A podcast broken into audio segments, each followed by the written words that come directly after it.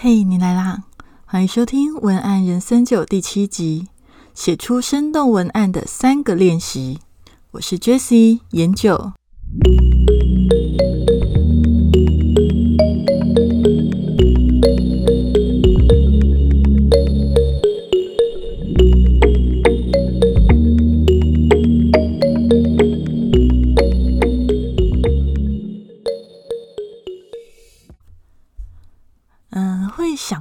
个写出生动文案的三个练习这样的主题，是来自于我自己的一个经验。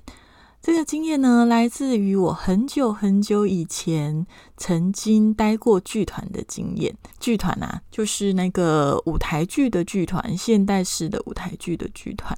呃，那是我刚毕业不久那一阵子的时候，我曾经在剧团待过三年。那担任的工作呢，是从就是艺术行政到到那个。叫做音效执行，然后还有就是帮忙整理道具啊、搬道具啊这些过程这样子。那这样这样的一个经验，其实对我来讲还算是有很大的收获。那哪一些收获呢？其实像我自己一直觉得啊，像说我可能在访谈的过程中比较容易可以去呃敏感的去判断对方的意思。这个部分的能力，我真的是觉得音效执行有很大的帮助。因为音效执行这个工作啊，就是台名要非常的准确。你如果放错音效，就是全场都会听得到。虽然音效执行是躲在幕后，可是你放你的犯错是会很明显。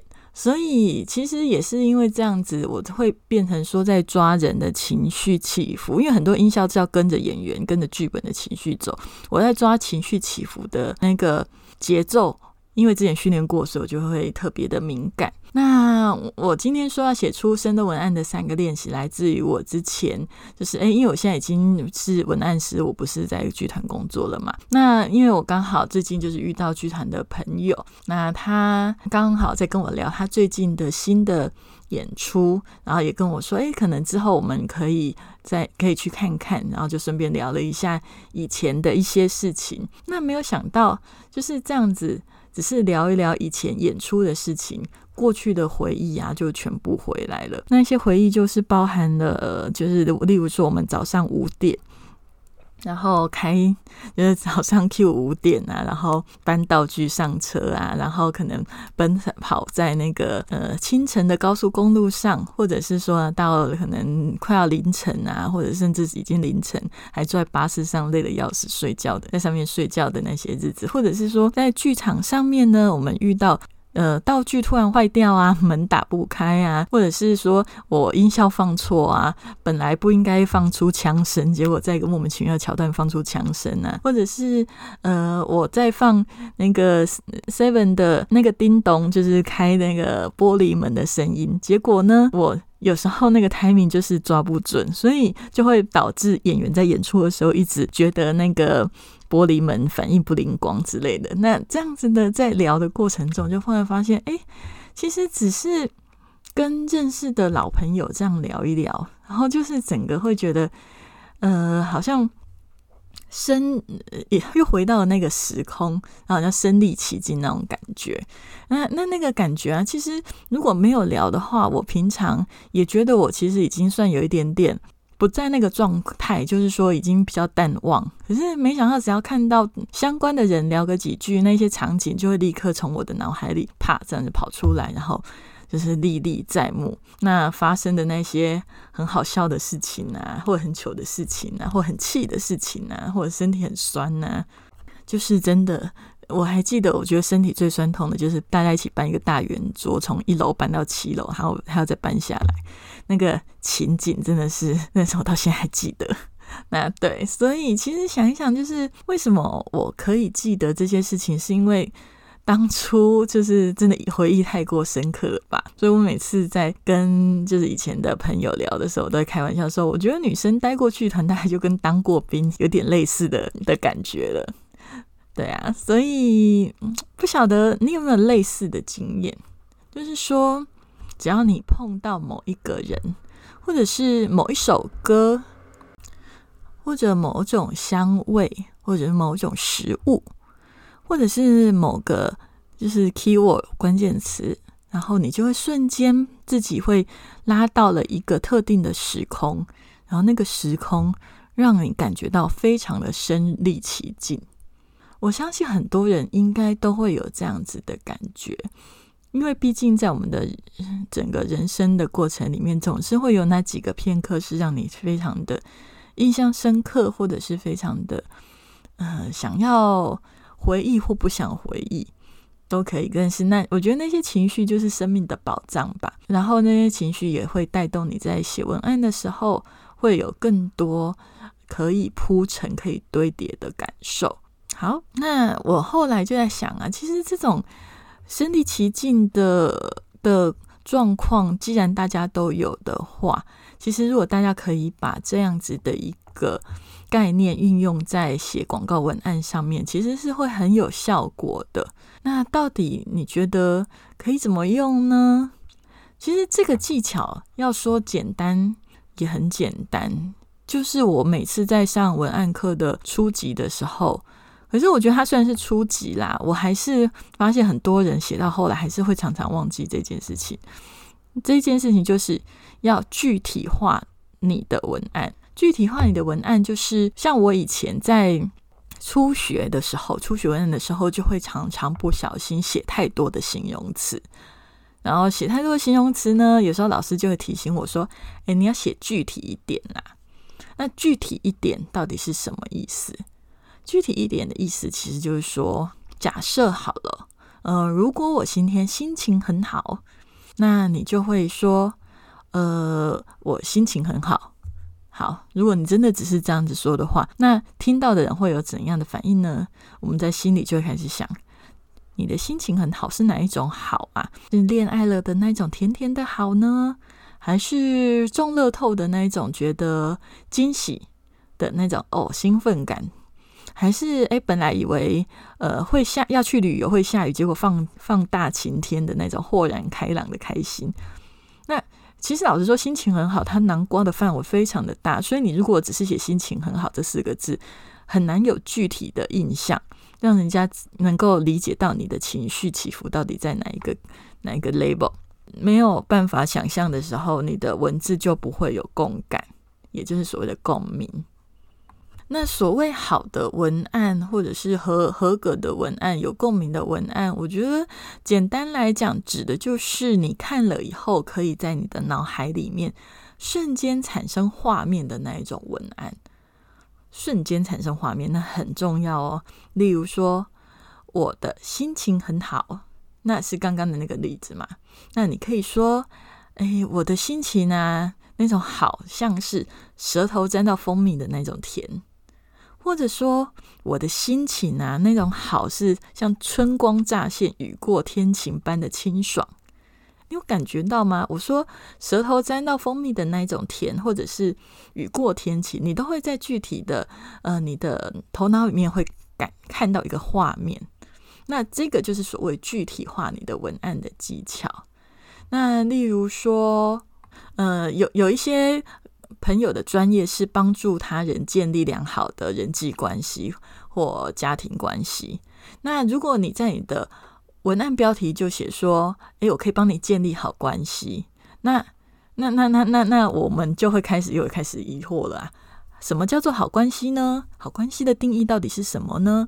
你到底要帮我建立什么样的关系呢？那因为太模糊，大部分人也不会想的那么清，想那么多，就会直接放弃看你的文案。知识爆炸的时间，就是人家看不懂或没有想象或没有画面，就会直接略过不看。所以，呃，如果你想要写说你可以帮助别人建立好的家庭关系，其实你可以写，例如说我可以协助你建立一个。让孩子会尊重你，又愿意跟你沟通的亲子关系，这样子是不是画面就很明显？那你的诉求也就很确定。所以，其实我常常在课堂上都会跟朋友讲的是说，其实你的文案到底 O 不 OK？除了请人家帮你看以外，还有另外一个可以自己判断的点，就是通常啦。如果需要拐个弯才能懂的联想，都不是太好的文案。有时候啊。就是这个情况，我我觉得从以前就很常看到啦。就是有一些同学会觉得，就是灵机一动，然后想出一个很很有趣、很有趣的梗。其实我也觉得很有趣，可是问题是，如果你那个梗需要拐一个非常大的弯，才能让人家理解你的意思的话，那这样子其实不是那么合适的。因为大部分的人不会有耐心去思考你的梗到底背后代表什么意思。除非非常非常的有趣，然后或者是可以吸引到人非常非常巨大的吸引力，否则基本上人真的没有太多耐心去思考梗背后的意思啦。所以如果你在第一个时间呢没有办法让人家了解你的梗，大部分人都会直接放弃。那我们大概就是知道那这些重点以后，回到呃这个主题，到底要怎么去写出？让人觉得身临其境的文案呢？其实有下面几个，呃，请大家要注意的，就是这三个点。这三个点，你如果可以注意到的话，你就会比较容易可以写出你自己比较满意也比较有效的文案。第一点是，知道你的受众是谁。受众指的就是阅读你文案的人，或者是你的文案要给谁看。你的文案要给谁看呢？那个人就是你的受众。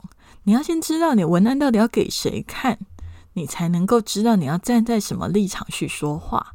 那第二点是寻找受众经验里面的最大公约数。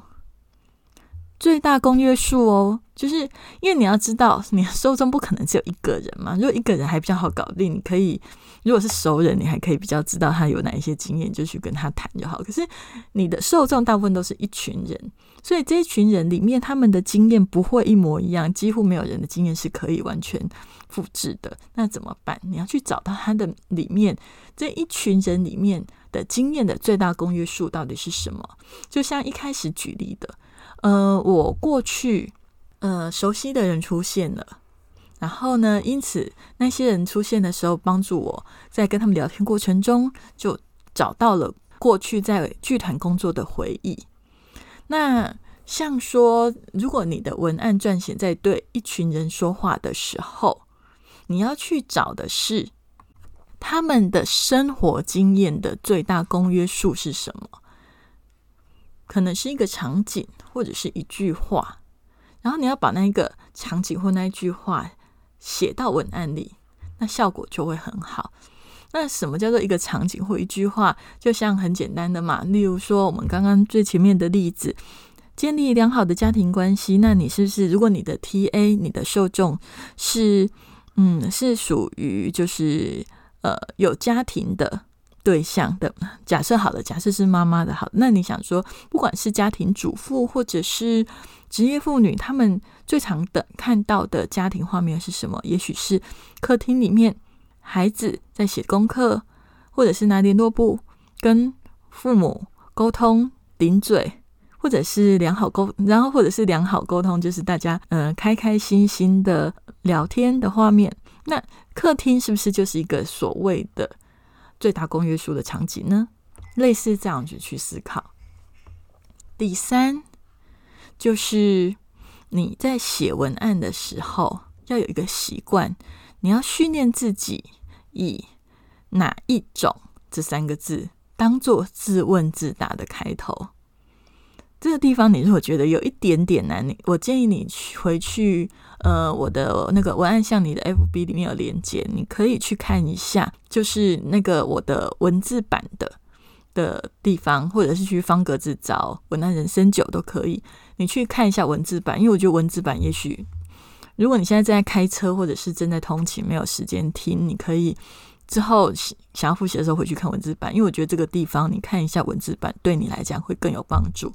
好，第三点，以哪一种这三个字？为自问自答的开头，常常问自己什么意思？当你觉得某一件事情超棒的，感觉超好的，或者是你当你的身心呃情绪产生了某一种情绪的时候，你要立刻问自己，例如说超棒的，你就说哪一种超棒的？你觉得超好吃的，你立刻反应反应的问自己说：这种超好吃的是哪一种超好吃的？你要练习自己要具体化的回答你每一个情绪，每一个体情绪的反应。那在这个练习对你来讲会非常的有帮助。虽然一开始你会不习惯，甚至觉得有点啰嗦，可是我觉得这个东西啊，其实是我觉得很有效啦。如果你可以真的持续的练习，例如说，你可能有，或者是你可以跟你的朋友啊，或者是你的同事啊，或者是你就自己打下来写下来嘛，问自己：哎，我现在觉得超难过的，哪一种难过？写出来。哪一种难过？觉得像天阴阴的又不下雨，闷闷的那种难过，还是你觉得根本就是就是闪电打雷的那种难过，或者是你觉得那种难过是感觉快要被溺毙的那种难过？诶，难过有很多形容词，哪一种感觉的难过？或者是如果你想要去表达你的每一个情绪？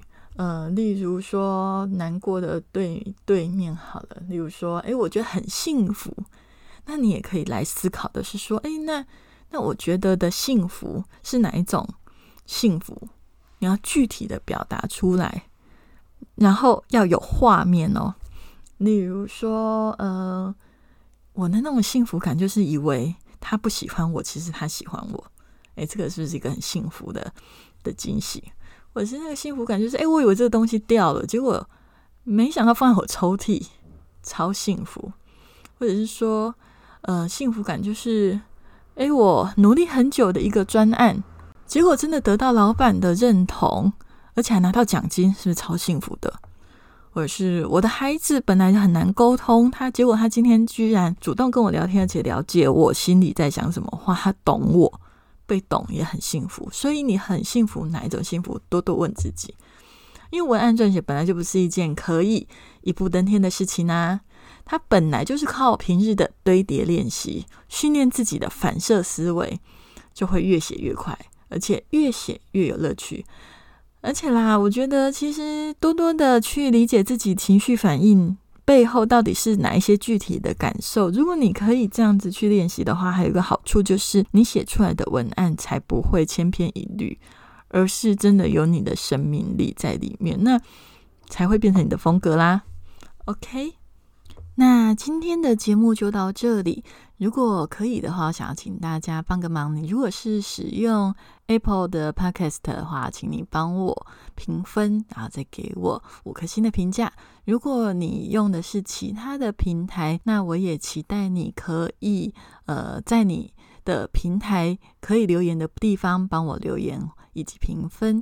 那如果你的平台刚好是没有办法给回馈的机制的话，那我也想要邀请你，可不可以到我的呃温我的温相粉丝专业，就是可以私信给我，或者是在该则贴文下面留言给我，让我能够呃更了解就是听众的心情，这样子的回馈我会觉得非常的开心。好，那今天的文案人生九就到这里。如果你有任何想要听的内容，也可以私讯给我。如果可以的话，我也会就是把它安排在之后的节目设定里面。好，那就先这样喽，我们下周空中见，拜拜。